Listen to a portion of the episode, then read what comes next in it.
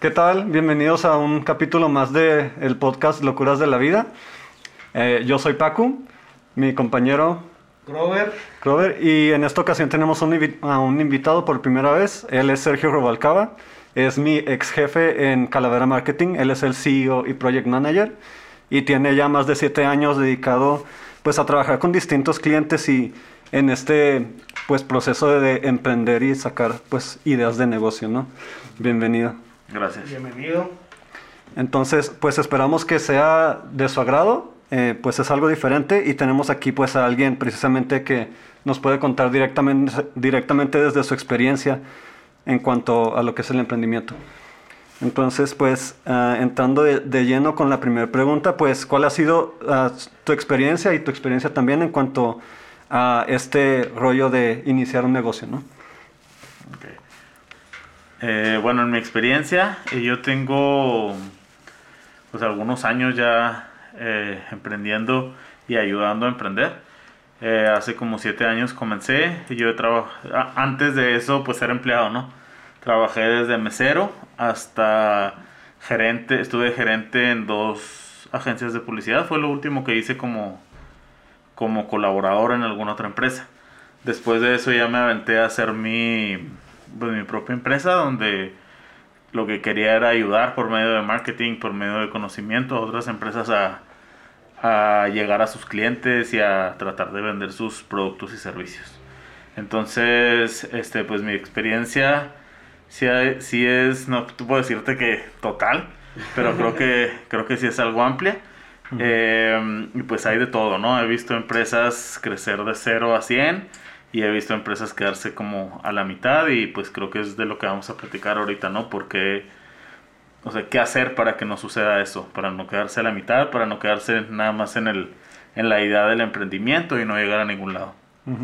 ¿Y qué fue? O sea, yo también he sido empleado mucho tiempo, pero ¿qué te dio a ti por buscar emprender? O sea, por decir, ah, ya no quiero ser empleado y quiero poner mi negocio. Yo nunca quise ser empleado. Realmente la necesidad me llevó a ser empleado. Eh, hasta que llegué a un punto donde ya tenía el conocimiento necesario para poder comenzar mi, mi propia empresa, ¿no? La primera empresa que fundé, que es hasta ahorita Calavera Marketing, la comencé con 500 pesos míos y 500 pesos de una socia que tenía en ese momento. Y con eso comenzamos una empresa que todo a crédito y con eso comenzamos una empresa que ya llegó a, a siete años y medio más o menos. Va. O sea, desde que empezaste a trabajar, o sea, tú dijiste, quiero trabajar, o sea, voy a trabajar por necesidad, pero desde, desde ese entonces tú ya decías que tú querías tu empresa. Sí, de hecho yo ¿Y en cada... eso a qué edad fue? Yo en cada, no, pues desde los 16, 17 años, yo en cada trabajo, a la hora de comida, me ponía a pensar de que, qué estoy haciendo aquí y qué estoy haciendo para poder salir de aquí, ¿no? O Entonces, sea, bien chavo, ya, ya querías... Sí, la verdad, sí. algo, pero... Eh, ¿Tú tuviste alguna figura, no sé, tu papá o alguien que tuviera como su empresa que tú dijeras, es que se puede de otra manera que no sea ser empleado? O... pues no exactamente, mi mamá es educadora, es maestra, y mi papá emprendió, pero ya emprendió eh, pues ya mucho más grande, ¿no? Ya cuando yo estaba en la secundaria más o menos, secundaria prepa, que él comenzó a emprender. Eh, la verdad en el negocio en el que él andaba yo no lo comprendía como al 100%, lo mío era más como pues no sé, el marketing, este hacer eh, video, hacer eh, conferencias y demás. Pero mm, creo que sí traía yo una idea ya de que no quería este, ser empleado toda mi vida, que quería eh, pues que no, no me pusieran un límite, ¿no? Y creo que de ahí nació, eh, digo, claro que me fijé en mi papá, pero pues también tuve varios eh, mentores, por así decirlo, ¿no? Que yo solito me fui... Desde chavo. Sí, desde chavo. Que yo solito me fui como acercando a ellos y a ver qué es lo que estaban haciendo. Y eso me, pues, me motivó a mí a, a ir estructurando mi idea. Oye, y entonces fue en estas agencias como de marketing donde trabajaste como asociado que dijiste, ah, ya agarré herramientas suficientes como para yo emprender, yo empezar mi negocio. ¿Cómo, ¿Cómo fue, ¿Cuál fue el momento decisivo en que dijiste, ya es momento de empezar con Ok. algo yo? Yo creo que eh, lo primero que necesita una persona para poder emprender es el conocimiento, ¿no? Y si una persona eh, siente que tiene el conocimiento, eh, no sé, en el límite necesario para poder emprender, todavía le falta. Sí. Sí, todavía le Es lo falta. que decir. Si piensas que ya estás, estás pendejo y no, güey. Sí, sí, falta. no. Digo, o sea, a mí, volviendo a tu primer pregunta, o sea, a mí me pasó. eh, o sea, bueno, me ha pasado porque yo también tengo mucho que tengo lo de Pandemia Studio, que somos productores de audio, productores de video. Y emprendí la marca Pandemic Clothing, que pues es la marca de ropa derivada a, a esto, que es el género urbano. Entonces llegó un punto en el que dijimos, vamos a poner un local, vamos a tener ropa, vamos a tener gorras, ahí mismo vamos a tener el estudio de grabación y todo el rollo. O sea, al cabo, pues todo se mueve por Facebook, ¿no? O sea, Facebook, etcétera, bla, bla. Caso es que si mucho duramos con el negocio como un año y pues básicamente era, yo tenía mi trabajo, entonces lo que era renta, y salía del sueldo, o sea, no, Claro. no salía del negocio. Entonces, pues ya hubo un momento en que yo también me quedé sin trabajo y el negocio no daba, entonces pues ya simplemente no hubo como ni siquiera sostenerlo. Claro. Este, pues sí, de realmente lo que a lo que me refería ahorita es que nunca tienes el conocimiento total para poder comenzar a emprender. Sí, siempre va a haber algo, siempre te va a faltar, siempre vas a necesitar aprender más, leer, aventarte un curso eh, de esto del otro, ¿no? Porque realmente cuando eres un, un emprendedor, pues eres el CEO, pero también eres el del aseo, ¿no? Entonces, tienes que aprender Depende. Si eres hijo de papi, no eres ninguna de las dos. no, nomás eres, Pues eres el que pone el billete a los empleados. Si ya. eres hijo de papi y realmente no estás haciendo tu jale, pues ni siquiera eres emprendedor tampoco. Sí. Sí. Entonces, pues ahí está la cosa. Pero mm, es, es eso, ¿no? Es el aprender lo suficiente y, y aunque no sepas lo suficiente, bueno, pues y tienes el chance de aventarte, también aventarte, ¿cómo no? Sí, o sea, todas las... aprendes. Claro, todos los negocios, aunque fracasen, sí, sirven y sirven un chorro. O sea, el Sí. que no comienza un negocio, aunque fracase, pues ya estás dando dos pasos para atrás. Sí, pues es como te comento, o sea, yo, yo me aventé a emprender este, este negocio. Ah, porque era, también pusimos barbería, porque un amigo cortaba el pelo. Entonces hicimos como que sección, una parte barbería y una tienda de ropa. Pero pues no, o sea, no, no nos dio. Pero pues sí, o sea, se aprenden un montón de cosas eh, en, pues en el transcurso de lo que estás llevando el negocio. Y al momento en que te vas a la quiebra, pues aprendes un chingo. o sea, No, y quien piense que va a abrir un negocio y va a comenzar así no. al 100, o sea, realmente está en un error, ¿no? Y si lo logras, que sí sucede, en casos así muy específicos, Sí, que te, Es- que te pusiste en el punto es un exacto.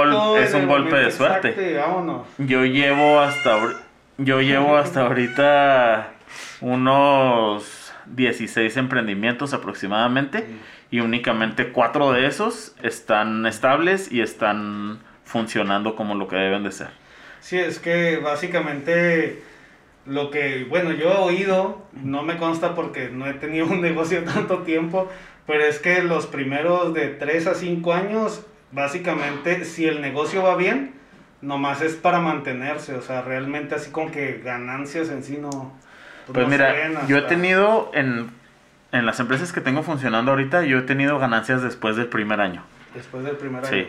Eh, yo digo que lo más importante es organizarte. Ya cuando estás ahí, ¿sí? si no te organizas, este, todo se va a ir al piso. Aunque sepas mucho, aunque tengas talento, aunque tu producto sea perfecto.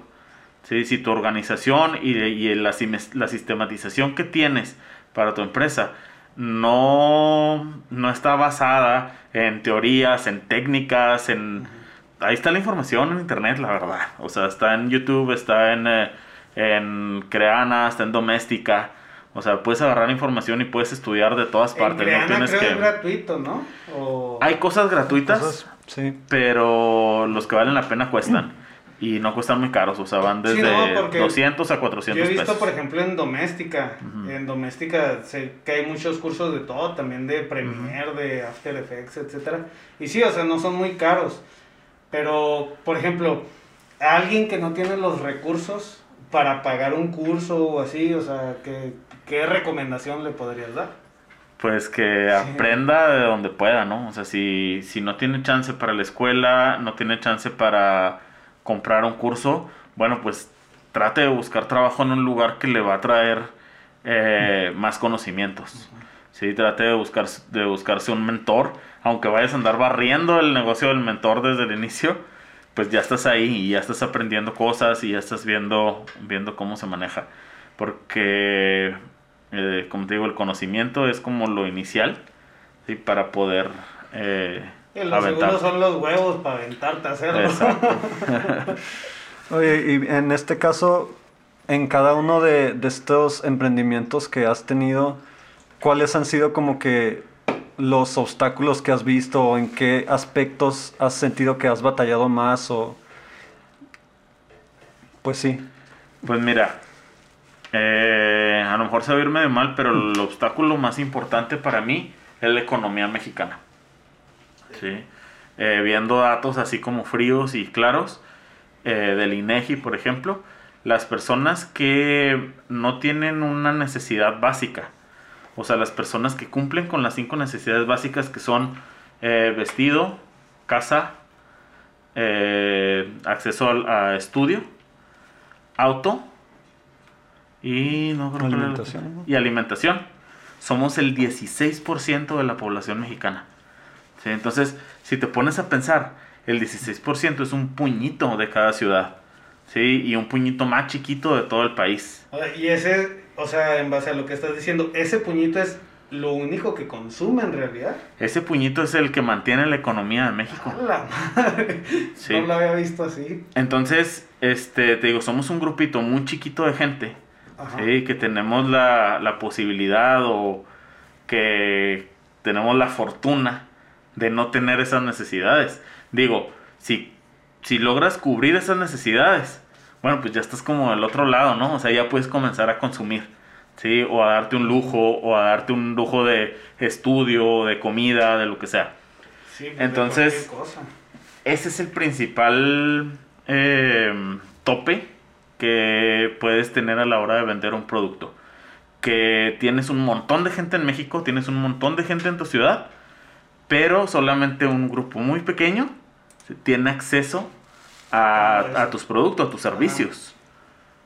Sí. Pues, por ejemplo, eh, en el día de San Valentín se ven muchas compras en lo que es serigrafía, eh, sublimado y todo ese rollo. Y si te pones a pensar que eso nomás es, ahorita como dices, del 16%, o sea, ¿qué sería si fuéramos más? Claro, y no te digo que, no te digo que fuera de ese 16% no haya quien este, recibe un aguinaldo, o recibe una herencia, o recibe un dinerito extra de algo que vendió, y se avienta, por ejemplo, el 14 de febrero a comprar Ah, las flores, esto y el otro. No te digo que no sí existen, sí, pero no puedes contar con esa, con ese público siempre. Sí, ¿no? Tengo una amiga No, que. Por eso son, son fechas donde incrementan las ventas. Sí, claro. Y por ejemplo, si te vas a ver eh, después del 14 de febrero, todos los lugares que se quedaron con un chorro de producto, más ahora con esto de la Ah, sí, pandemia, uh, sí. que las personas trataron como de, de apechugar el, el dinero que tenían, poco, mucho, lo que fuera, porque en verdad es poco o mucho. O sea, tengo amigos que les van muy bien en sus negocios y en la pandemia fue así de que no gasto nada, ¿sabes? Entonces, si te pones a ver eso, pues también eh, pues a, a eso te enfrentas. ¿Qué otra pregunta traes por ahí? O sea, porque Este, dentro de la plática yo puedo sacar un montón de cosas, pero luego me voy a... De- déjame te digo, eh, por ejemplo, sobre esta pregunta. Eh, yo tengo dos, bueno, soy parte, eh, socio de dos empresas que ayudé a comenzar y, y sigo trabajando en pues todo lo que es la organización y todo lo que es el, la sistematización de ellas, que están en Dallas, ¿sí? en Dallas, Texas. Y allá realmente es un mundo de diferencia. Sí. O sea, en una de las empresas tenemos un producto que es iluminación para las casas. Sí, iluminación eh, permanente. Ah, Sí, le llamamos, bueno, se le llama Holiday Permanent Lighting. Entonces, es para Holiday, también te puede iluminar la casa del color que tú quieras, del color de tu equipo favorito. ¿Eso de- qué, qué viene siendo eso? Sea, Es iluminación, bueno, allá la gente gasta, con- logró ser una necesidad este producto que traemos, porque allá la gente gasta eh, una lana en que les pongan la iluminación de Navidad y gastan otra lana en que se las quiten. ah, Sí. ¿neta? También en Halloween. Que les pongan toda la iluminación y decoración y que se las quiten. Yo Entonces, creo que sí lo pagaría, güey. A mí sí me da voy a subirme al techo, güey, una clavara. de hecho, ese, ese es el problema y es, y es lo que ofrecemos nosotros, ¿no? Que no vas a andar en la escalera, que no vas a andar batallando. Entonces, este sistema se instala y de día no se ve. De noche, menos si no lo prendes. ¿sí? Oh. Pero una vez prendido, tienes una app con la que eliges eh, colores y el sistema, cómo quieres que salga, no sé, dos luces de tal color y tres de otras, que vaya corriendo, que estén parpadeando. Hay un sinfín de posibilidades con la app. Eh, la cosa es que allá la gente que puede comprar es más del 60% de la población. No, pues sí, es Sí, una entonces diferencia. es ¿no? un mundo de diferencia. Sí, sí. Entonces, allá eh, es menos esfuerzo a la hora de hacer marketing para lograr llegar a tu público meta. ¿sí? Y aquí es más esfuerzo y tienes que ser mucho más creativo en México. Sí, o sea, si aquí la gente no quiere gastar, o sea, tienes que lograr hacer que, ah, quiero gastar Sí, en sí. eso, o sea, Y, y resaltar entre un montón, ¿no? sí, Sí, ¿no? de y, que estás tratando de y- hacer y algo. resaltarles los beneficios. ¿no? Sí, sí he leído de que al momento de crear un negocio como que tienes que identificar o crear una necesidad, ¿no? Primero que nada, una necesidad que tú puedas resolver a, la población, ¿no? Sí, pues básicamente necesitas, eh, cuando tienes tu producto, crearle a la gente la necesidad de ese producto. Para que pues tengas un poco de, de flujo, ¿no? Tengo una duda, yo estaba viendo en, en Facebook, estoy en un grupo como de Community Manager, estaba viendo ese pedo de que cobran por publicaciones en Facebook y la madre, pues tú que te dedicas Sí. a eso, ¿cómo, está ese pedo? Porque yo estaba viendo unas de que 13 mil pesos por cuatro publicaciones, yo que, o sea, ¿qué pedo? o sea, nomás yo puedo agarrar el celular y, y publicar en Facebook y me van a cobrar 13 mil por eso. ¿Tú Pues mira, hay, hay de todo, hay de todo en el mercado. Eh, lo que nosotros hacemos como Calavera Marketing es usamos nuestro conocimiento ¿sí? del público y del marketing y más que nada nuestra experiencia con todos los clientes que hemos tenido para lograr hacer contenidos que jalen, ¿sí? que jalen para tu marca, que jalen para tu posicionamiento, para tu venta, para tu producto. Entonces, este, realmente lo que se cobra, bueno, nosotros eso estudiamos, a eso nos dedicamos. Entonces, lo que se cobra, pues es eh, por una parte nuestro conocimiento y por otra parte, pues la parte técnica, ¿no? Que es eh, el diseño, el video, ¿sí? Toda esta planeación de cómo vas a llegar a tu público. Te digo que hay de todo porque yo tengo, por ejemplo, paquetes desde 3.500 pesos al mes. Ah, Y o tengo sea, competencia que tiene paquetes de 20 mil, ¿sabes? Entonces, O sea, pero entonces, cada publicación, o sea, bueno, yo cuando veía estos, estos comentarios o estas publicaciones, me imaginaba mucho que era, pues nomás así como hacer una publicación X, pero dices que también se enfocan en hacer el video, sí, sí. imágenes, o Nos sea, enfocamos en hacerte una... flyers y cosas. Sí, nos enfocamos en hacerte una campaña integral. Ya sea en línea o si la quieres que sea en línea y en físico. Eh, y en línea, pues tenemos estos dos servicios: lo- los contenidos, generar los contenidos y las campañas, que es lo que te platico. Y por otro lado, este estaría pues el marketing digital, ¿no? Que es manejar eh, Facebook Ads, Google Ads, Instagram Ads. Que eh, esto es básicamente hacer campañas por medio de los softwares que te ofrecen las redes sociales, ¿sí? Para poder llegar a tu público. Ese dinero pues se les paga directamente a, a las redes sociales. Pero puedes hacer un buen trabajo desde 300 o Sí, 400 pues es que pesos. realmente también es, bueno, yo que he hecho campañas de, eh, Google Ads, no, de qué, eh, de, De las que haces Ads. en, no, de las que haces en YouTube, Ah, Ok. o sea, que haces directamente en YouTube, este, para, pues, publicitar, promocionar un video de YouTube. Entonces también creas ahí la campaña y seleccionas el público. Ándale, es muy rollo, similar o eso. Ujú. O sea, eso, pues es que bueno, yo que soy una persona que lo hace, o sea, no lo hago tan correctamente porque realmente yo ponerme a leer las estadísticas y a quién llegó, a quién no llegó para el próximo, o sea, no lo hago. Eh, me imagino que eso es eh, pues, lo que hace, ¿no? O sea, checar Sí, realmente claro. todas las estadísticas, checar el público para la campaña dirigirla correctamente hacia donde va. Sí, ¿no? claro, no, no te vayas tan lejos. Es como si tú te pones a arreglar tus zapatos. Te aseguro que los vas a poder arreglar. ¿Sabes? Con la herramienta que tengas en la casa, con el poco conocimiento, inclusive viendo unos videos. Pero si llevas tus zapatos con un zapatero, ¿sabes? Te los va a arreglar como debe ser. Entonces es, es básicamente algo, algo, pues algo muy similar. Sí, pues realmente es, es, si quieres crecer, pues hay que invertirle, ¿no? Ujú. Y tú trabajabas con él, ¿no? ¿A ti te Así tocó es. hacer todo ese rollo o tú trabajabas, eh, o sea, tú no hiciste campañas acá? Mira, yo me encargaba principalmente del diseño. Sergio se encargaba más de hacer el plan de campaña. Él se encargaba de investigar pues cuáles eran las necesi- necesidades del cliente, cuál era el fin que tenía el cliente para por lo que quería que hiciéramos este trabajo, ¿no? Entonces, pues yo me encargaba meramente del diseño y de la idea, pues de desarrollar la idea en cuanto a las necesidades del cliente. Y si se rifaba o no, Sí, la verdad, sí. La verdad, sí, por eso nos hicimos buenos amigos. porque está haciendo el logo y lleva atorado como dos semanas. Porque una semana no lo trabajé. Va a haber logo nuevo, nomás que se pongan las pilas. Nomás que me llegue la, inspiración. Exacto. Nomás que haya un sueldo de por medio, ¿no? Para que llegue la inspiración al logo. Págame. ¿Y quién me paga a mí? Hay que emprender.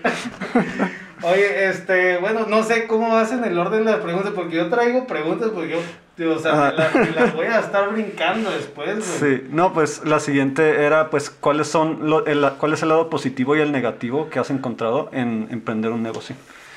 La verdad, no hay lado negativo. O sea, para mí no hay lado negativo.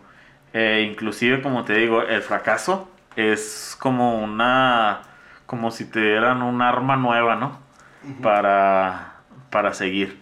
Entonces, aprendes, aprendes bastante con el fracaso. eh, conoces más cosas. eh, cuando ya estás dentro del, del negocio, aunque te digo, no triunfe como esperabas, eh, vas conociendo cosas que ni siquiera te imaginabas. Entonces yo creo que no hay cosas negativas. Yo lo veo como puras cosas positivas. Eh, y pues lo positivo es, primera, que te vuelves libre económicamente. Así sea que estés haciendo 100 pesos a la semana o 50 Sí. mil pesos. Te, te vuelves libre, te vuelves libre de tu tiempo también. Si te sabes organizar. No se trabaja menos, ¿eh? Se trabaja más. Se trabaja Sí, más, sí, mucho más. O sea, si piensan que van a trabajar menos, es una locura. Trabajas muchísimo más, o sea, No, 200, traba- 300. Trabajas menos cuando tu empresa ya es un super monstruo y ya te jubilas tú y pones gente a cargo. Si, si sabes hacerla, Sí, eso es lo sí que, eso es lo que voy. O sea, eh, la parte positiva es esta, que tienes esta libertad de tiempo. Si tú dices, ok, voy a matarme este día, pero al siguiente lo voy a dejar totalmente libre para mí porque quiero hacer esto con mi familia. Eso es como una de las partes más positivas que yo le que yo he tenido, ¿no? O sea, yo tengo a mi esposa, tengo a mi hija y tenemos el chance de decir, vamos a darnos unas vacaciones, vamos a tener un día de descanso, vamos a tener un día para hacer esto. Eh, Sí, no hay así como que por hacerlo te, te empieces a ahogar, que, Claro. que la empresa se hunde o X cosas. Pero para llegar hasta este punto, pues tuvimos que aprender de finanzas, tuvimos que aprender de sistematización, ¿sí? tuvimos que aprender eh, cómo lograr que la empresa funcionara con menos tiempo de nosotros. ¿Sí? Eh, y todo esto pues es parte también de lo que tratamos de enseñarle a los clientes en Calavera. Cómo hacer que no lo necesiten a ellos al 100%, ¿sí? únicamente que se vuelvan como empresarios, ¿no? Realmente, porque si no, eres un autoempleado. De hecho, tengo la noción de que como que encontraste buen equipo con Regina, ¿no? Porque creo que ella es administradora de empresas. Sí, ella, mi esposa es mi socia ahorita y bueno, desde hace ya años y ella es administradora. Entonces logramos como hacer esa mancuerna en donde ella administra eh, la oficina, administra los, los proyectos, se podría decir, y algunas otras cosas, y yo sigo en mi trabajo de venta y tratando de pues de llevar a flote los proyectos de con cada cliente, ¿no? Pues está chido eso de, encontrar a alguien que haga, bueno, que, vaya como en tu misma dirección y que como que se apasionen en, pues en el mismo proyecto, ¿no? fue mucho aprender, ¿eh? Fue mucho aprender. Pero, tú ya traías este proyecto cuando, o sea, esto ya es como un poco más personal. ¿Tú ya traías el proyecto cuando lo conociste o la conociste y después formaron el proyecto? Ella y yo comenzamos una empresa eh, cuando apenas nos casamos. Sí, comenzamos una empresa que duró un año nada más terminamos que peleadísimos. No existía Calavera. Ya no queríamos emprender juntos y así. Pero... Eh, Tú lo tuyo, yo lo mío. ¿eh? Exacto. Pero como te digo, aprendimos muchísimo. Entonces, como se, como se nos fue llegando la madurez, pues también eh, tuvimos ideas diferentes y comenzamos a, a tener como de nuevo el, como la espinita, ¿no? De, volver a intentarlo. Yo emprendo eh, con Calavera Marketing y luego después ella trabajaba en una constructora. Luego después llegamos, llegué al punto en el que ya necesitaba a alguien más y quién mejor que, que mi esposa, ¿no? Entonces ya platicándolo otra vez, ya, órale, vamos a entrarle de nuevo juntos, pero tú te encargas de lo tuyo, yo me encargo de lo mío. ¿Sabes? Y realmente hacer una mancuerna, no estarnos como metiendo cada quien, o sea, cada quien en lo suyo. Y nos funcionó, nos funcionó muy bien. Ahorita nos llevamos excelente. Este, estamos en nuestro mejor momento y, y pues cada, como que cada quien hace lo suyo. Oye, y en estos casos, en cada uno de estos negocios, ¿sí se sentaron así de que vamos a hacer un plan de negocios, vamos a estructurar todo esto? No, no en todos. No en todos. Aprendimos eso, inclusive cuando sales de la carrera, nadie te enseña a emprender. Sí, nada. Es que en, la carrera, en las carreras no te enseñan muchas cosas. Nadie te enseña No te enseñan la vida real. ¿En serio? Vas a sufrir y a llorar. Y... ¿En serio? Nadie te enseña a cotizar. ¿Sabes? Nadie te enseña a llevar las finanzas de una empresa. Sí, te, o sea, la gente sigue pensando que subiéndole el 30% a lo que haces, este, ya la vas a armar y no, pues realmente vas a ser un autoempleado, ¿no? Siempre. Entonces nadie te enseña a buscar proveedores, Sí, nadie te enseña a... A dialogar, la, la mental labia. A vender. A vender. nadie, nadie te enseña eso.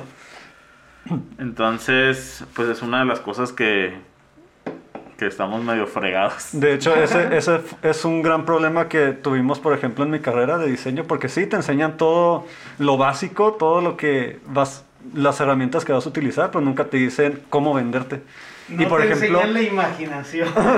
y por ejemplo, y por ejemplo, en mi caso que no soy bueno tratando con clientes, no soy bueno en el habla, pues se me, se me dificulta mucho esa parte, ¿no? Aquí vas a aprender mucho, güey, con el podcast, verás. Se te va a soltar bien machine, ya vas a, a poder dialogar mejor con los, con los clientes. A ver si sí es cierto. Vas a ver, vas a ver. Poco a poco. Eso de ser autoempleado sí está de la fregada. La verdad, o sea, no, no trae ningún beneficio, ¿eh? Ser autoempleado. Trabajas más, sí. pero con menos tiempo, con más estrés. O sea, ser autoempleado es nada más un lapso que tienes que vivir para poder ser un empresario. Oye, y en este sentido, pues, ¿qué recomendaciones traes tú para las personas que quieran emprender. que nos llamen. antes de eso, mm. este, o sea, tú le ofreces este servicio a otras empresas. Ajá. ¿Y qué te dio de nomás estarlo haciendo para tu empresa? ¿Qué te dio el querer ofrecerlo a otras? Mm. Ok. Eh, cuando nosotros empezamos a organizarnos, o sea, ya que mi esposa entra, que Regina entra a trabajar conmigo, eh, que empezamos a organizarnos, vimos como todas las posibilidades que había, todas las nuevas herramientas intelectuales, se podría decir, que había para, para organizarnos mejor y pusimos, las pusimos en práctica, ¿no? Unas las pusimos en práctica y las desechamos, otras las pusimos en práctica y siguen hasta ahorita. Entonces llegamos al punto de decir, órale, esto lo podemos enseñar también. Sí, o sea, es, esto de la organización, aparte del marketing, aparte de las campañas, sí, aparte de todo lo que podemos hacer como publicidad para el cliente, podemos enseñarles esta organización. Y, y nos pusimos a llevarlo de la práctica a la didáctica para poder enseñarlo. O sea, también, o sea, también fungen así como tipo clases, o sea, también dan clases o algo así. En este, lo intentamos. Intentamos dar cursos como de mucha gente. Pero en, la verdad no tengo tiempo de hacer eso. Entonces también hay que saber qué negocios este, pues, no puedes hacer. a lo mejor en este momento, ¿no? A lo mejor más adelante sí lo logro. Pero en este ¿Y- momento y no has entonces... pensado hacerlo como cursos grabados? O sea, que tú grabes los cursos y alguien que pague como el curso, que tenga acceso a esos videos y a una retroalimentación de que pregunte y tú ya personalmente le contestes. Pues fíjate que sí lo he pensado. Sí, la verdad no me he puesto a hacerlo, pero sí lo he pensado.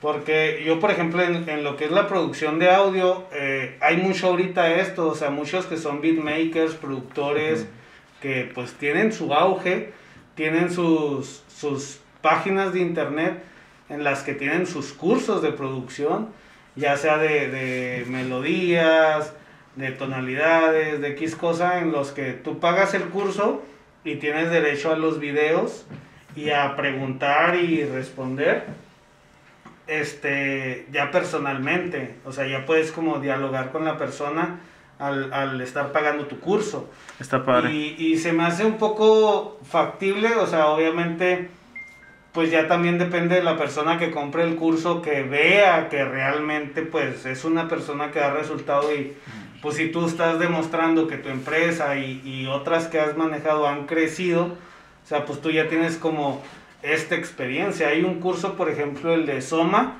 que casi creo que es anualmente, en el que él se toma como un periodo en el que tú pagas tu inscripción, él ya tiene videos pregrabados, pero aparte hace videos en vivo de repente y contesta preguntas y enseña cosas y pues esa clase de situaciones, ¿no? Que se presentan. Fíjate que es, es una buena idea, ¿eh? O sea, sí es una buena idea, este, sí podría organizarme. Ahorita estoy en el punto donde a mis mismos clientes les ofrezco el servicio de, de ayudarlos y guiarlos en cada punto, en cada aspecto de su empresa para mejorarla. Sí, eso sí lo estoy haciendo, pero ya de una manera como más personal, ¿no? O sea, es- sí pudiera ser un curso, pero de persona a persona. Y bueno, yo este, que soy una persona que le gusta mucho ayudar y toda esa clase de cosas, a mí me ha tocado, por ejemplo, yo en mi canal, el, el otro que tengo, el de Reproduce, doy consejos de producción de audio, de video, etcétera. Y de repente me dicen, a mí me dicen, oye, ¿no te da miedo o no piensas en que si le estás enseñando a alguien que ahorita es cliente tuyo, o sea, pues ya no va a ser cliente tuyo porque va a aprender a hacerlo y, y toda esa clase de cosas, o sea, tú no piensas en que si, les, si le estás enseñando a la gente o le estás ayudando a las empresas a que hagan lo que tú haces eh, por un sueldo, digamos, eh, pues se te vaya la chamba. No, eso sería como pensar muy individualista. O sea, es como, si piensas en, regresamos a ese 16% de gente, ¿sí? que es la que está, podríamos decirlo, más alivianada en México. Porque, no sé, tal vez hay, mucha persona, hay muchas personas que no voltean a ciertos lugares, ¿no? inclusive en Chihuahua. Pero hay mucha gente que está muy por debajo de eso, batallando muchísimo. Entonces, si, vuel- si vuelves a esa idea de que únicamente el 16% te cumple con esas cinco necesidades y tú estás ayudando de cierta manera, estás ayudando a tu economía, obviamente, pero estás ayudando a otras personas a que también ayuden a, a la suya, pues va a haber más gente que esté moviendo el dinero en tu comunidad. Entonces yo creo que no, no es así, es al revés. Entre más ayudes a los demás, pues más vas a tener eh, retribución, tal vez a mediano o largo plazo, pero es una retribución más global. Sí, pues de hecho yo pienso, o sea, yo no pienso tan, tan profundamente en los números y en todo lo que acabas de decir. O sea, pero yo, por ejemplo, yo cuando empecé, a mí me hubiera gustado que hubiera alguien que me orientara, que me ayudara y quisiera lo que yo estoy haciendo. Entonces yo también por eso lo hago. Y pues yo sé que, o sea, pues personas hay, clientes hay, y pues a fin de cuentas el ayudar a alguien a que, pues no sé, cumpla su sueño o X cosas, a mí no me va a quitar nada. No, no, de hecho no, o sea, hay pastel para todos. Ujú. ¿Qué otra pregunta traías tú por ahí? Ah, sí, pues volviendo a, a la, ¿O a tú la qué, que... qué, qué, qué opinión tienes? No, pues muy chido, ¿no? no, yo nomás estoy aquí escuchando, aprendiendo de, A de ver, lo que bueno, así diciendo. directamente. Tú me habías comentado una vez que querías emprender. O sea, ya para que interactuemos un poco, ¿no? Porque estás muy callado aquí. ¿Por qué querías emprender? Pues era precisamente más por este rollo de poner- poder hacer algo que me gusta y disponer de mi tiempo y dedicarle el tiempo, pues precisamente a lo que quiero, ¿no? Este, y a lo que soy bueno, sin necesidad de estar atado, ah, por así decirlo, a un trabajo A un fijo horario, con ¿no? jefe, a un ¿no? horario, a una oficina, a una... Pero como soy bien decidioso y bien inseguro, pues no, no, no, no he empezado a idear cómo hacerlo. Sí, pues lo que decíamos ahorita, ¿no? Que nomás se requieren los huevos para aventarse a a hacerlo. Oye, el- y el conocimiento, porque la inseguridad es No, nada más pero, o sea, fa- falta de Pero, conocimiento pero temas. él, él, él ya trabajó contigo. O sea, pero él ya trabajó contigo. Entonces, él ya tiene pues, el mentor, la guía. O sea, o sea, si quisieras emprender, o sea, no estás a ciegas. O sea, no como yo cuando lo hice. Yo cuando lo hice yo estaba a ciegas. Yo dije, Facebook, ya tengo clientes, ya tengo conocidos acá, ya me conocen en X lado. Se va a hacer. Obviamente también yo no pensé en el punto de donde lo puse. O sea, yo busqué un lugar barato, pero la ubicación estaba de la patada. Entonces, pues no había clientes. Bueno, ¿y cuánto le subías a tus servicios, por ejemplo? Si tu servicio te costaba, no sé, ¿qué, ¿cuál es el costo de un servicio de los que dabas? Eh, no, pues yo tenía, por ejemplo, la producción de audio. ¿Cuánto te costaba a ti hacer una producción de audio? Pues como lo hacía yo, o sea, en realidad pues me costaba, digamos, el tiempo y la luz, que era el valor que yo le daba pues a lo mío, ¿no? A mi conocimiento. Pero pues en sí casi no caía clientes porque pues no daban con el lugar o X cosas. O sea, Pero a lo mejor te faltó como difusión, ¿no? Sí, porque, o sea, yo no tenía tampoco así como que presupuesto como para invertir, o sea, en lo que invertí era en volantes, pero pues realmente dos, tres veces tuve que irlos a entregar yo, a volantear yo, porque pues no confiaba en la gente que les dabas una feria para que volantearan y no sabes si los tiran. Pero la, la mejor Sí, publicidad sí. es la recomendación. Sí. Sí. No hay mejor publicidad que la recomendación. Ah, pues ahí tuve un problema porque eh, yo cuando inicié con la barbería, o sea, yo tenía el estudio de grabación y la ropa. De ahí, un, un conocido, un vecino, dijo, ah, que fulanito tiene su barbería y le está yendo muy bien en tal lado y a mí me está enseñando, vamos a, ¿qué tal si ponemos barbería? O sea, y nos asociamos. Entonces era un local de dos pisos. O sea, yo estaba en un cuartito chiquito abajo y nos cambiamos al de arriba para poner la barbería y poner la ropa, o sea, juntos. Eh, y él era como mi socio. Pero él a los meses, sin poner ni un peso en este momento, porque lo había puesto el hermano y yo, él quería ya empezar a recibir dinero. O sea, sin hacer nada, porque él ni siquiera estaba presente porque tenía su trabajo. La esposa de él, que iba a dejar a sus hijos a la escuela y cotorreaba muchas vecinas de ahí, empezó a tirar mala leña. Entonces, de clientes que iban a cortarse el pelo o X cosas, dejaron de ir por las malas lenguas de esta señora. Y por los problemas que yo te- tenía con este vato. Entonces, o sea, no sé, a los meses el vato dijo, no, es que yo no estoy recibiendo dinero, se me hace que tú te lo estás robando y no hay ganancias y que no sé qué, y yo me voy. Y yo, güey, ¿eres emprendedor? ¿Quieres un negocio? O sea, güey, así no son las cosas, aparte ni siquiera estás aquí, cabrón. O sea, Pues sí, pero el error, el error pudo haber sido de los dos, la verdad. Porque si no tenías una organización clara, bueno, cuando tienes un socio, es como lo principal, ¿no? Si tienes un socio, tienes que tener una, una organización clara de todo Sí, sí. y una organización a la cual todos tengan acceso. O sea, todos los que son parte tienen que tener acceso a esa información. Sí, Sí, sí. Para que el momento en el que llegara y te dijera, oye, no estoy ganando dinero, ¿qué onda? Mira, ahí están las cuentas.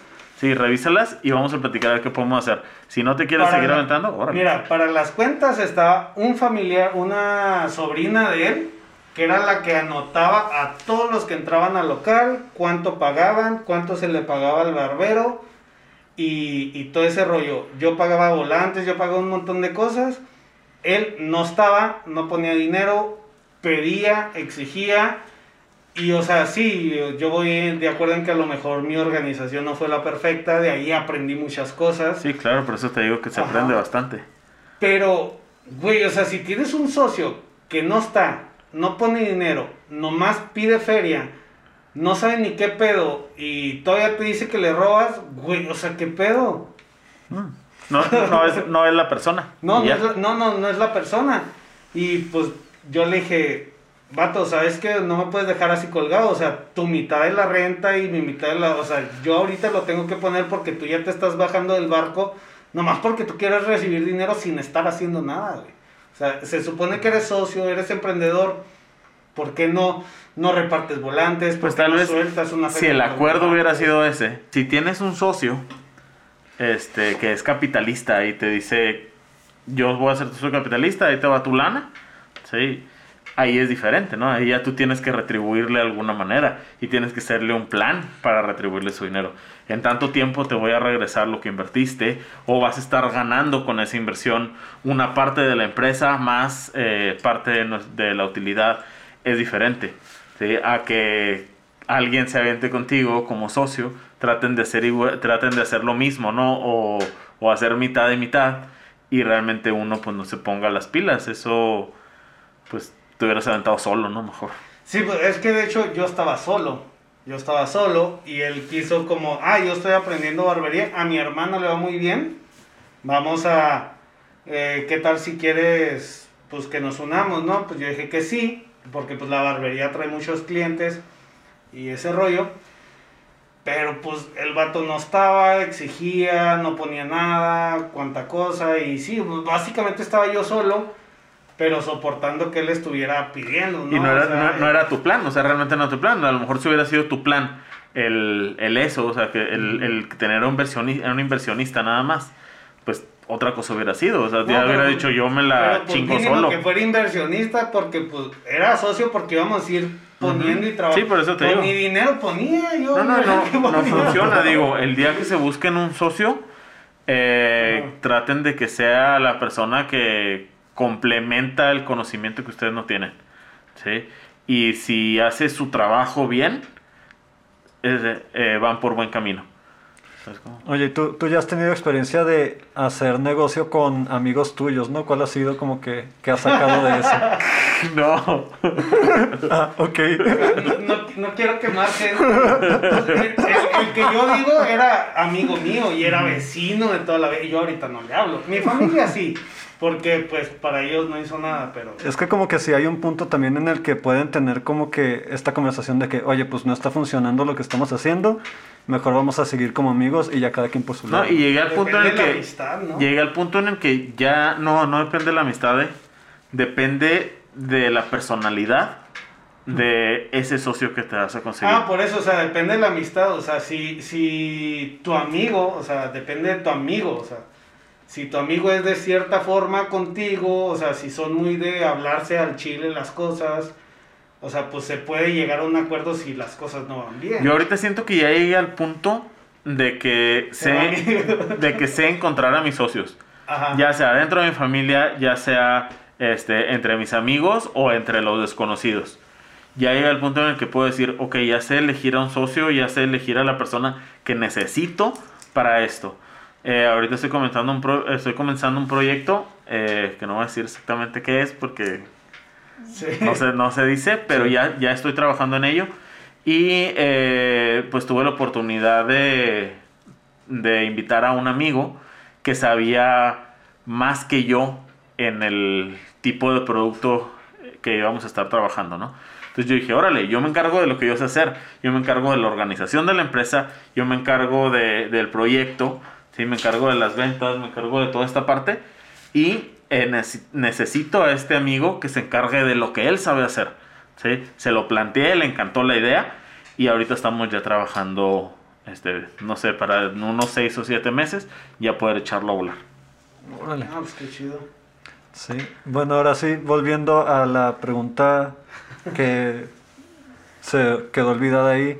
Pues, ¿qué recomendaciones tienes tú para las personas que quieran empezar un negocio? Que me ¿Cómo que se quedó olvidada? ¿Cómo que se quedó olvidada, güey? Pues si está diciendo un chingo de recomendaciones. No, pues, entre otras. La principal, saber reconocer un socio. Ajá. Saber elegir un socio. Yo creo que una de las recomendaciones es que se asesoren. Sí, si no tienen dinero para asesorarse con una empresa, bueno, eh, consíganse un mentor, como les digo, consíganse un mentor, una persona de tu familia que ya haya avanzado en ciertas cosas.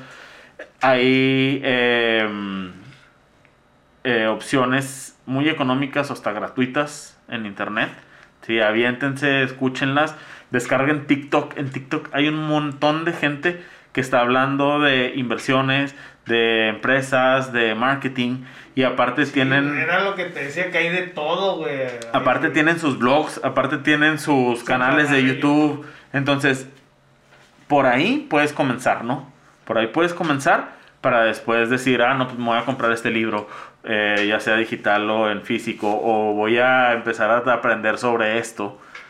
Y, y deja tú, o sea, antes era muy de, de que tenía que ser escuela, de que tenías que ser escuela o experiencia en un trabajo o algo así, porque no estaban los tutoriales de YouTube, o sea, no estaba gente hablando sus experiencias. Sí, no, no había tanto acceso. Ajá, no había tanto acceso. O sea, ahorita está el YouTube, está el TikTok, como mencionas. O sea, hay un montón de formas en las que puedes aprender. Hay cursos que, que pagas en línea.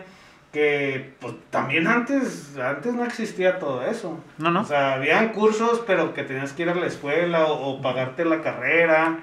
O No, estar en a- un trabajo. Ahorita, por acceso a la información, no paramos, ¿eh? O sea, realmente el que no quiere aprender es porque, o que no, no esté aprendiendo es porque realmente no quiere hacerlo. Sí. Este. Pasando a otras cosas. Este, con la, con la situación actual que por la pandemia, ¿cómo has visto este rollo? Como que, bueno, yo por mi lado he visto que sí, sí he visto a personas así conocidos que han empezado sus, como que a- apenas con, con esta idea de, de negocio, ¿no? Pero desde tu lado, ¿cómo has visto si, este, si la pandemia como que ha ayudado a que las personas salgan a emprender o si se ha visto como que, como si se hubiese detenido este? Mira, es, hay empresas que realmente no estaban listas ni para una pandemia ni para una baja económica y no estaban organizadas, eh, no tenían nada como previsto a futuro que lamentablemente eh, tuvieron que cerrar. Sí, y ahí está como esa parte de las empresas que pues de plano Las que no se pudieron adaptar. no se pudieron adaptar. Ajá. Y por una parte está el adaptarse, ¿sí? a, no sé, si estás trabajando de una manera, pues trabaja una nueva tecnología.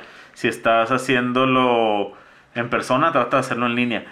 Eh, pero por otro lado, tengo una proveedora, eh, que es la señora Ceci, que se, es la dueña de Tecnoláser, que me dijo una cosa bien importante una vez, que estaba bien... Una temporada hace unos años que estuvo muy, muy baja la venta, muy baja la economía. Me decía, este es, este es el momento perfecto de una empresa para voltear para atrás. ¿sí? Cuando realmente se te baja la gente, se te baja el trabajo, este, se te baja la venta o que no has emprendido, pero en tu trabajo te tienen en la casa. Sí, es el momento perfecto de voltear para atrás y de ver qué es lo que estás haciendo mal y qué puedes hacer extra, ¿no? Que puedes eh, implementar en tu negocio o cómo puedes comenzar a emprender. Entonces a mí se me quedó como muy grabado eso y cada vez que se nos baja la venta nos sentamos a, a reorganizarnos, ¿no? Reinventarnos. Entonces yo creo la, que... la palabra es a reinventarse. Realmente la, la pandemia, eh, quien la supo utilizar le fue muy bien. Tengo amigos que les fue súper bien en la pandemia. Tengo amigos que sacaron negocios nuevos o que reinventaron los viejos y, y pues no tuvieron ningún problema. Estuvo gacho porque le faltó el dinero a la gente y le faltó, a pesar de los apoyos y todo lo que hubo gubernamental, que la verdad es, sí hubo cosas buenas, a mí me tocó, sí, un, un apoyo muy bueno para mantener a mis empleados el primer, segundo mes de que comenzó la contingencia. Eh, a pesar de eso, creo que sí le faltó como organización para que no tuvieran que cerrar todas esas empresas, para que no tuvieran que correr a tanta gente. Entonces eso sí fue como un factor, que la gente se quedó sin dinero y los que tenían trataron de no... De no soltar. De no soltar, ajá. Oye, ¿y no crees que eh, tenga que ver también como que el giro de las empresas? De que, por ejemplo, si pongamos el ejemplo de, de, los bares, ¿no? Que fue de las primeras cosas que cerraron. Uh -huh. ¿No, ¿No crees que haya tenido algo que ver este rollo de que hayan podido adaptarse o no a la pandemia? Pues hay de todo. O sea, sí hay de todo. La verdad, un bar eh, hubiera sido muy difícil que hicieran algo, algo extra. Pero un bar que a lo mejor estaba bien organizado, que a lo mejor tenía bien su ahorro, que a lo mejor este, podía mantener a, a sus empleados un determinado tiempo, pues pudo haberse reinventado, ¿no? Y venir, decir, ok, ahorita perdí, pero en cuanto se acabe la contingencia vuelvo con más fuerza. Si era un bar pequeño, ya me convertí en uno grande. Si era un bar que ofrecía esto, ahora ofrezco 10 cosas más. Entonces, a, a, esa parte me refiero. Digo, sí hay empresas, como dices, como los bares que realmente pues, no pudieron hacer. Sí, por ejemplo, mucho. A, a, la empresa en donde estoy se, es de uniformes escolares. Uh -huh no hay escuelas. claro. O como yo, yo tuve eh, clientes que tenían salones de eventos. Ajá. Sí, también hay... Pues, Todo, todos los videógrafos que hacían bodas. Uh -huh. Pobres, o sea, realmente lo que tenían pagado lo tuvieron que aplazar, aplazar, aplazar, aplazar. Ya tienen un año aplazándolo. Este, y, pero pues es que realmente la pandemia es algo bien surrealista, ¿no? Que, que nos sucedió. Uh -huh. O sea, estábamos listos de muchas maneras para una baja económica, para lo que quieras. O sea, pero la pandemia es, es una y, cosa y, surrealista. Y es que como dices, o sea, e, es también ese, ese choque porque favoreció muchas cosas, pero mandó a la fregada otras más. O sea, por uh -huh. ejemplo, todos estos servicios de, de Netflix, eh, Disney Plus. Se fueron para o arriba. Sea, todo eso se fue para arriba porque cerraron los cines. O sea, entonces, o sea, esas plataformas les fue súper bien y a los cines les fue súper mal. Sí, sí, como empresa hubo unas que no tuvieron para dónde correr. Uh -huh. ¿sí? Pero como empresario eh, tienes opciones. Sí, pues como dices, te reinventas, ¿no? O sea, ya uh -huh. tienes el local rentado, ya tienes, o sea, no sé. Pues, no, y con, conozco gente a lo mejor que tenía un bar y cuando se vino a esto, pues sí, o sea, te, como te digo, la empresa se le fue para abajo, no hubo realmente mucho que hacer en ese momento, pero este, como empresarios dijeron, ok, meto mi lana acá ahora, ¿no? En lo que me dejan volver a abrir sí, o, o, o, por ejemplo, los bares estos que, que también servían comida, o sea, pues si en verdad le echaron coco, pues a lo mejor las bebidas alcohólicas no, pero la comida sí y a domicilio. Más platillos, sí, sí, claro, sí, claro. a domicilio, uh -huh. meterle más a la cocina, ni modo, si antes en tu cocina del bar nomás tenías boneles, pues ahora sí haces un menú grande y pues dejas el alcohol por un lado, y yo no, pero este le metes a la cocina y le metes a la distribución pues uh -huh. pues a domicilio. Así es. Porque bueno, este, no sé si tengas otra pregunta, opinión. Uh, no, no, pues so, solo, solo me recuerda, por ejemplo, en cerca del, de la casa donde vivía antes, pues hay una placita, ¿no? Y ahí está un negocio que era pues precisamente un bar. Y en estos últimos meses... Muy caro, por cierto. bueno, si es el que digo, pienso yo, está muy caro. Este, y pues llegó un punto en el que ya no se pudieron mantener y cerraron. Pero en su misma red social pusieron de que todavía tenemos salitas a domicilio. Y ahorita es lo que están vendiendo. Y pues así es como que todavía están manteniendo el negocio, por así decirlo. Sí, pues así pasa.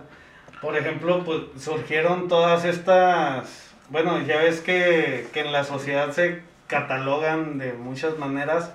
Ahorita surgieron las nenis, ¿no? Algo así, no, no las oí, ah, sí. has oído aumentar las nenis.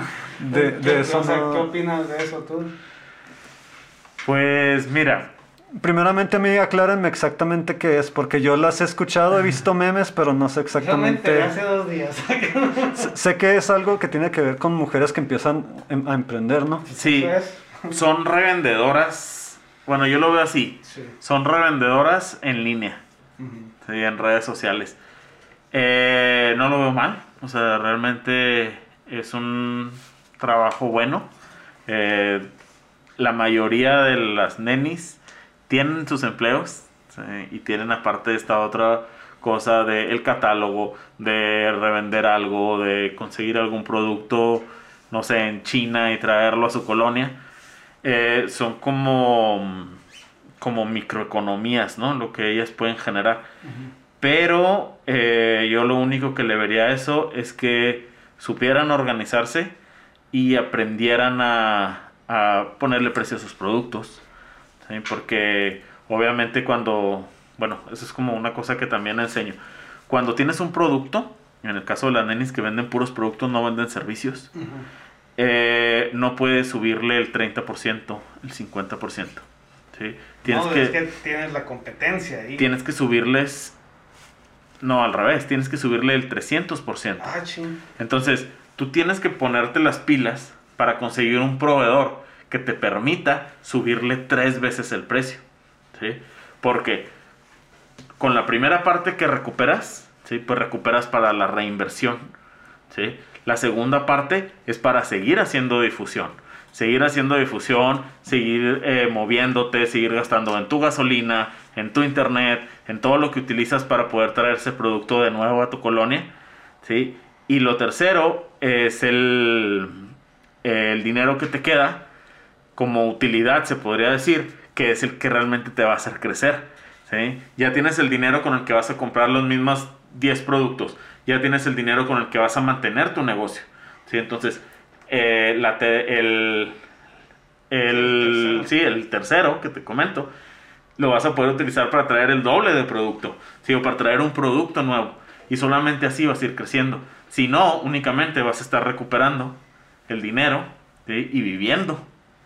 Pero, por ejemplo, en este aspecto de, bueno, en este caso de las nenis, que no sé, que traen que labiales, que esto, que aquello, bolsas, eh, y hay más gente haciéndolo, o sea, que hay más competencia, o sea, si es tan factible, o sea, no factible, es, es, tan, es posible encontrar realmente un proveedor que te permita mantenerte al margen de la competencia. Sí, claro. Y ganar.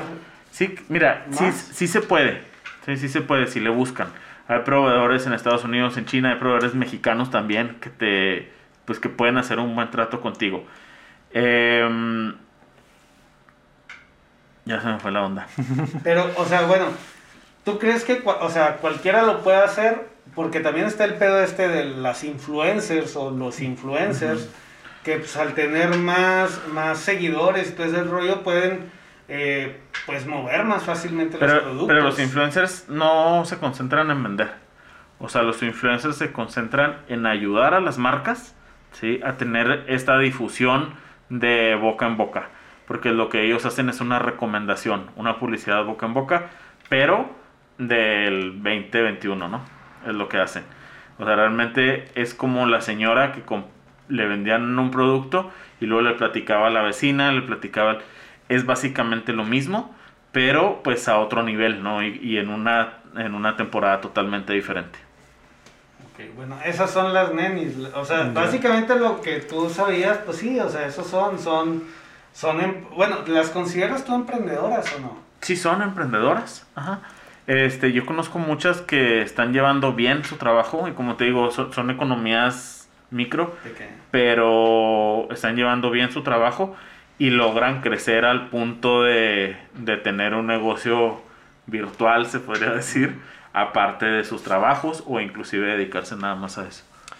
Y en esta situación, ya que sacaste lo, del negocio virtual, ¿ahorita te parece más viable como que el trabajar únicamente en este rollo de lo digital virtual a tener tu negocio físico? Pues mira, el negocio virtual te ayuda bastante y ahorita en tiempos de pandemia, que te digo que es una locura, o sea, es algo que nadie se imaginaría que hubiera, que pudiera haber pasado. Eh, sirve bastante. Sí, te sirve bastante, te ayuda. Eh, hay empresas que se hicieron totalmente digitales, hay otras que eh, implementaron la parte digital, la tienda en línea o el pedido en línea, no sé, etcétera. Eh, pero yo siento, o sea, yo soy, y eso es algo como personal, que la parte personal, frente a frente, la parte de tocar el producto y sentirlo. Sí, no, eso no se cambia. No se, no se puede acabar. O sea. No. No. no. Eh, yo sí compro bastantes cosas en línea. Este. Pero por ejemplo, la hora de, de comprar tenis, que fue así lo primero que, que me quedé así como que, ay, qué ansia.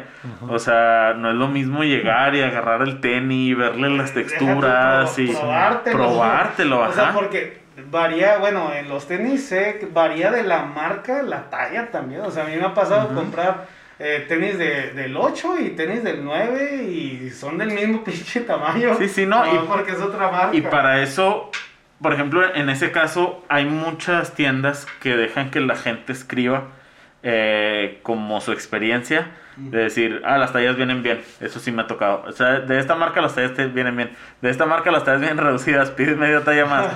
este, pero, o sea, lo que yo hablo es como de la experiencia de tocar el producto, de la experiencia de verlo, o leerlo inclusive a nuevo. Eso yo creo que no lo puedes no lo puedes cambiar, ¿no? No, y pues en ese caso también, pues la comodidad, ¿no? O sea, te lo pruebas, le das dos, tres caminadas. Claro. Así en verdad.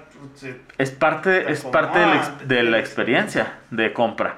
Por eso cuando abrieron, este, no sé, Liverpool, se hizo el filo, ¿no? O sea, realmente toda la gente estaba esperando el día de poder decir, este, no ya mis tenis ya no me quedan, sí, o ya no ya no jalan, estoy esperando nomás que abran para poder ir a agarrarlos y comprarlos, ¿no? Y, había gente que estaba como súper acostumbrada a eso y realmente no pudo comprar las cosas en línea. Entonces, este, yo pienso que todavía existe mucha gente en toda América que no se acostumbra así como al 100%, aunque haya mucha, eh, gente ya comprando en línea, pero hay mucha gente que no se acostumbra al 100% de las pues compras en línea. Pues, es una comodidad, ¿no? Tú, has comprado en línea, ¿no? Sí, pero precisamente en este tiempo de pandemia fue cuando apenas como que me, me animé. De hecho, pues por este rollo de comprar ropa, sí existe, sí, por lo menos en un principio como que la inseguridad de que Primero que te vaya a llegar, ¿no? Segundo que te vaya a quedar y tercero que te vaya a durar, ¿no? sí, ándale, sí, porque hay veces que compras cosas y no te duran ni madres. Pero... entonces, como volviendo a la respuesta, es, sí sirve bastante, o sea, y más en este tiempo y más en ciudades que están creciendo mucho, que ya no es tan fácil de que el de un lado de la ciudad vaya a comprarte al otro lado, sí sirve mucho pero no creo que venga a, a desplazar el, la, compra, en físico. Ajá, no, no creo que lo venga a desplazar. Y bueno, volviendo un poco, ya dejando las compras y volviendo un poco al emprendimiento, ¿crees que el emprendimiento en sí varíe o, o tenga, bueno, supongo que como lo comentabas ahorita, que en Estados Unidos es un mundo de diferencia, me imagino que igual, digamos, manteniéndonos en México, emprender, digamos, aquí en Chihuahua, emprender en Monterrey, hay un mundo de diferencia. Sí, hay diferencia. ¿Qué, variantes hay? Sí, hay diferencia, porque a lo mejor de lo que yo te estaba hablando, el porcentaje es como, como en todo México, pero hay ciudades que tienen, que manejan más porcentaje de economía del país. Sí, entonces, claro que si te vas a eh, Guadalajara vas a tener más clientes que en Chihuahua, ¿no? Si te vas a Monterrey muy probablemente también haya más, Vamos a más clientes. si te vas a Ciudad de México, pues no se diga, ¿no? Ah, que si te vas, por ejemplo, a otro... A pesar de que hay más competencia, ¿no? Sí, claro. y, y, ahí es donde entra la parte de, pues, saber hacer el marketing, saber hacer, eh, saber venderte, saber eh, lograr calidades que superen a tu competencia. ¿Preguntas? No, pues por lo pronto, pues ya, ya nos acabamos todas las preguntas. No sé si. ¿Ya? Sí. ¿Ya son todas? Sí, hay algo que. las preguntas? Pues ya me quedé sin preguntas. ¿Tú tienes alguna? Yo, a ver, no, no, sé. ¿Hay algo que quieras agregar, Sergio? Sí, algo que tú quieras agregar. A ver si de ahí surge otra pregunta. pues no. para eh, cerrar. Realmente el, el tema es súper amplio. Sí. Sí, o sea, sí podríamos como hacer otra sesión de otras tantas preguntas o inclusive le- que la gente preguntara. El tema es muy, muy amplio. eh, no sé todo, ¿ah? pero pues trato de, de ayudar con el conocimiento que he ido adquiriendo con el tiempo. Em, y pues, ¿Crees que hay nichos que les va mejor? o sea, el, el rubro del negocio, ¿crees que también influye mucho en, en el emprendedor? Dejando la pandemia a un lado, o sea, si ahorita no hubiera pandemia, ¿verdad? O sea, y quieres emprender un negocio, ¿hay algún negocio en el que digas, ah, si emprendo aquí, despega? O si emprendo aquí, no, no... no, no, tiene, tiene que ver mucho con, con la- las personas, ¿no? En dónde te pongas, el conocimiento que tengas, este, los servicios de profesionales que puedas pagar para que te ayuden o las personas que tengas a alrededor que te puedan ayudar a, a conocer más a tu público, que hagas un pequeño estudio de mercado también, o sea, realmente cualquier persona puede hacer un estudio de mercado eh, básico en donde se va a colocar o en su localidad. Eh, son un montón de factores, no hay una tablita que te diga, mira, si emprendes esto te va a ir bien, o si emprendes esto te va a ir muy mal. No hay una tablita así. ¿Y tú crees que se puede confiar, o sea, al 100% en las estadísticas que te arrojan las páginas, en este caso Facebook? ¿O si es mejor físicamente hacer un sondeo preguntando a la gente o cosas Lo- así? Lo mismo que con ¿O la ya no parte... se aplica. No, sí, sí, lo mismo que con la parte digital. O sea, la parte digital es una herramienta tota, sí, que te sirve bastante. Este, tanto que hay personas que nada más jalan con eso. Pero eh, es según el, el giro que tú traigas. Según el giro que tú traigas, bueno, pues ponte a preguntarle a tus conocidos, ¿no? No sé, tú traes una marca eh, urbana o estás en, estás en ese ambiente, bueno, empieza a preguntar qué es lo que les gustaría. Sí, empieza a preguntar qué es lo que han comprado últimamente. ¿sí? ¿Cuánto, se- ¿Cuánto invierten? ¿Cuánto se gastan?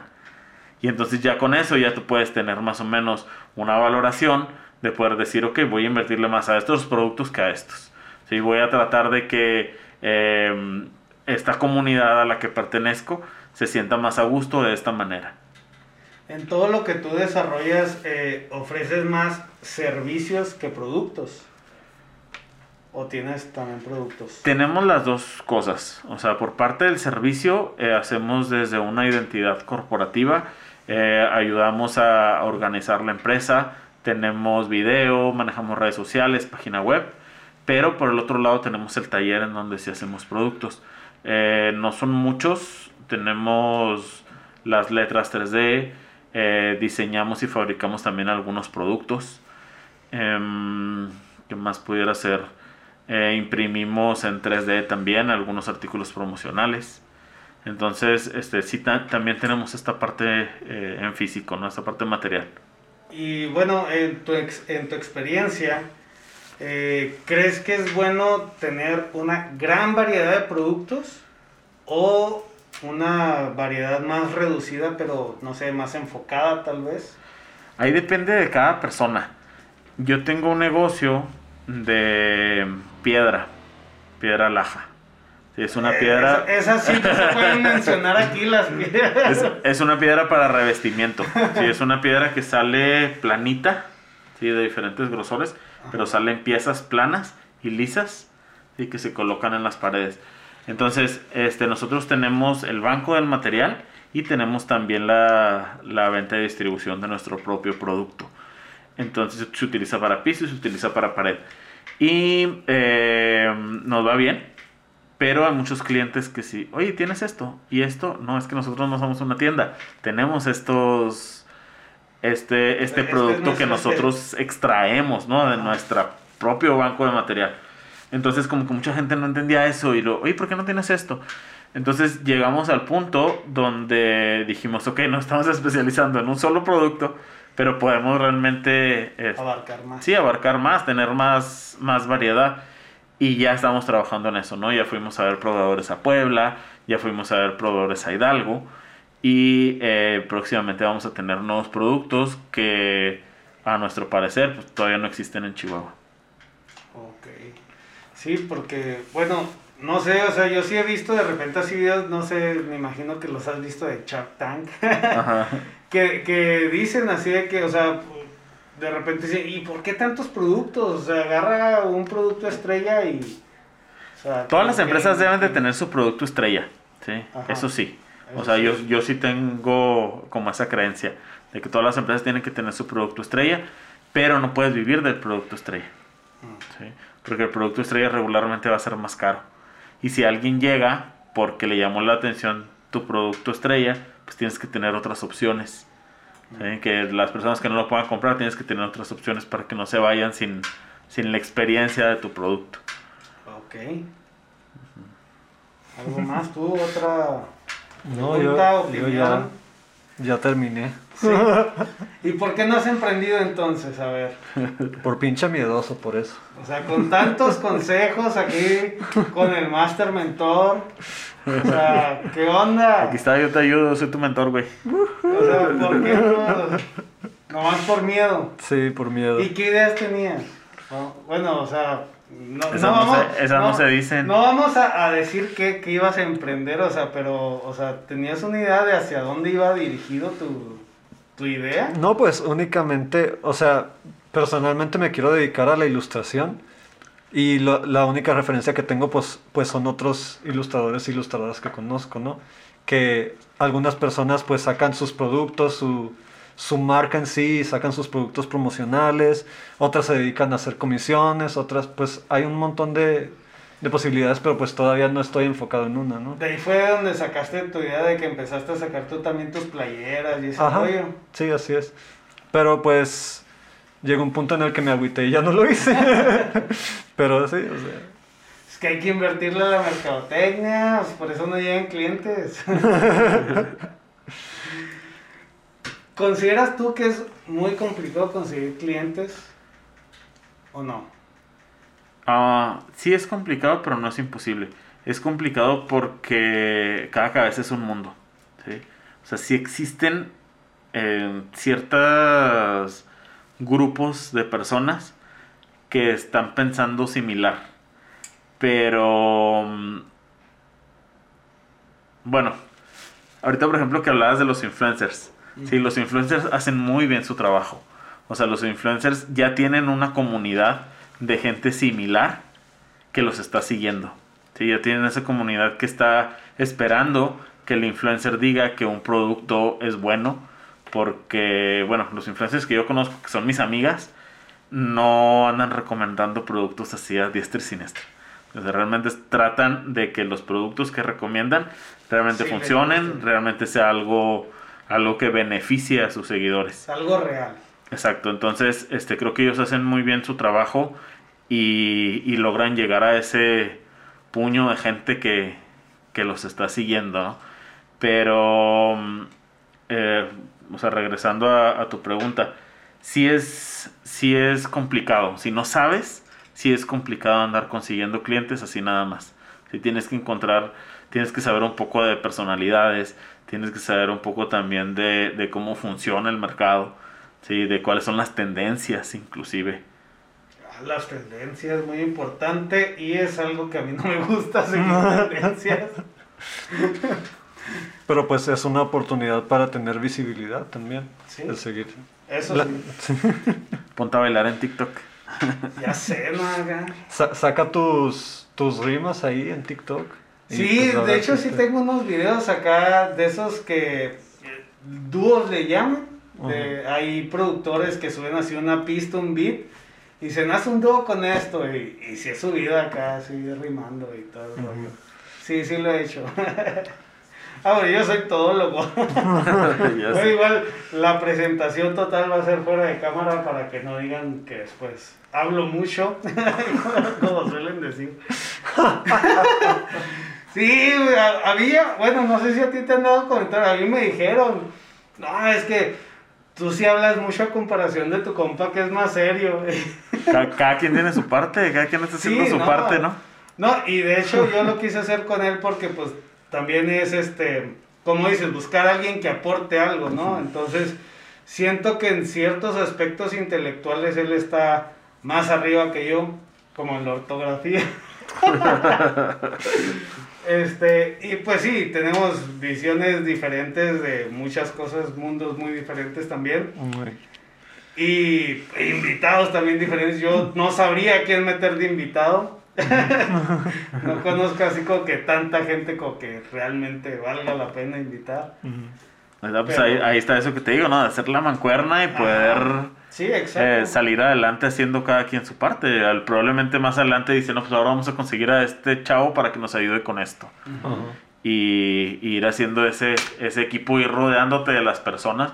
Eso también es como un consejo perfecto, ¿no? Si vas a, a emprender, trata de rodearte de las personas que te puedan ayudar y de las personas que sepan más que tú en ciertas cosas para que te ayuden ahí. Que sepan más que tú también, sí, o sea, básicamente dejar un poco el ego de, de eso. es que yo soy el que tiene que saber más y sí, sí, eso es una yo tontería. Tengo que ser el más acá, o sea, pues no, tienes que rodearte al contrario, de los que están arriba de ti. Claro, es una tontería, o sea, realmente no, no puedes aventarte a querer ser un todólogo, como quien dices. Este, claro que tienes que saber de todo, sí, claro que, que si contratas un diseñador tienes que saber de diseño Sí, para saber qué es. saber qué es lo que está haciendo y poder comunicarte con él, poder decirle, este, bueno, tú quieres las cosas de esta manera. o poder encontrar los términos eh, perfectos para, para que te entienda a dónde quieres llegar con una imagen gráfica. Para poder abrir un poco el canal de comunicación. Sí, pero no puedes sentarte a diseñar, ¿sí? sentarte a editar, agarrar clientes y, o sea, no vas a acabar nunca y vas a ser un autoempleado toda tu vida. Mi triste historia. bueno, pero ya sabes, ya sabes, ya, ya, tienes camino. Yo estoy consciente en eso, o sea, pero obviamente, como dices, necesito encontrar como mis mancuernas para como empezar a, a delegar, o sea, ir como delegando ciertos puntos y pues a algún punto tengo que, todas em- ser financieramente libre. todas las empresas lo puedes ver como, como una orquesta, ¿no? Y tú eres el director. Así es como, o sea, el director obviamente va a saber de todos los instrumentos, va a saber de, de cómo, se, cómo se toca cada nota, pero tienes que dirigir a los demás para que se escuche la música. Y es lo mismo con una empresa, ¿no? un, empresario es el que dirige a todos para sacar adelante los proyectos, sacar adelante a la empresa y no el que se sienta a tocar cada instrumento. Pues si no hay nadie, pues nada más, pues para cerrar. Sí, igual Sergio, pues si gustas este, comentarle al público dónde te pueden contactar para cualquier Igual vamos a dejar todos este, sus enlaces en la descripción del video. Si tienen preguntas, déjenlo ya saben en los comentarios. Pues nos pueden buscar en, eh, en Instagram y Facebook como Calavera Marketing o Calavera MKT. ¿Con C o con K? Porque bueno, en ah, Como de calavera de, de marketing. O Calavera, Calavera como se escribe. C y V. No, y pues con eso terminamos el podcast de, del día de hoy. Este... En este caso no podemos decir que no somos expertos y que son locuras de la vida. Tenemos a un experto aquí. Porque locuras tampoco, pues, ahora no hubieron muchas locuras ni anécdotas, pero... A ver, antes de cerrar, ¿alguna anécdota, no sé, eh, chusca, eh, chusca, triste, sobre algún emprendimiento, no sé, algún trato cliente que te haya tocado así de que, ah, no manches, ese vato se pasó de lanza, como por ejemplo la mía del vato que me dijo que le robaba dinero y me dejó colgado. Pues la verdad no vengo preparado con eso, pero siempre está, por ejemplo, en el diseño, y no me dejar mentir, que siempre está el que te manda el logo en Word o ah, cosas por el estilo, ¿ah? Sí, yo, todavía trabajo con esa clase de cosas sí, ¿no? Que, dicen, ay, de aquí y serigrafíame esta foto o X cosa y una foto tomada de una foto de, un celular, no, hombre, no. Pues yo creo esa que clase de cosas, sí. ese tipo de engajes, ¿no? Que son de todos los días. Sí, no, y es que la gente no, no, yo no sé qué piensa de repente, o sea, que no sé, no sé, de cuando te mandan las imágenes bien pedorras, todas pixeladas, no sé. Pues que igual eh, con esas experiencias también aprendes, ¿no? A lidiar con ese tipo de, de, tanto de clientes como de situaciones, ¿no? Y ya, pues, agarras callo, ¿no? Para esas cosas. Ya sé. De cómo, cómo expresarte con ellos. Ajá. Entonces, alguna, no sé, que te hayan hecho tranza, ¿no? ¿Nunca ha pasado?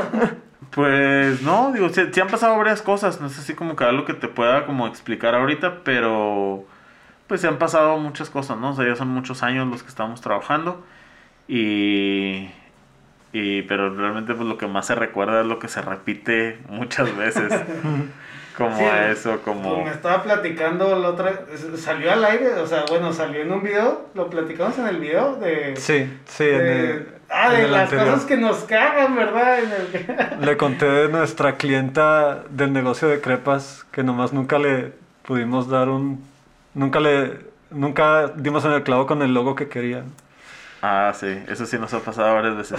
Pero es porque no saben lo que quieren. O sea, no tienen una idea concreta de cómo quieren. Nosotros, por ejemplo, para hacer un logotipo, hacemos una entrevista.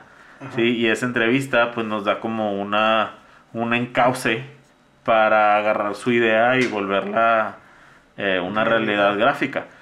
Eh, pero hay muchos que no tienen ni idea de lo que quieren. Entonces hemos ido implementando cosas nuevas. Ahorita, por ejemplo, aparte de la entrevista tenemos un mood board.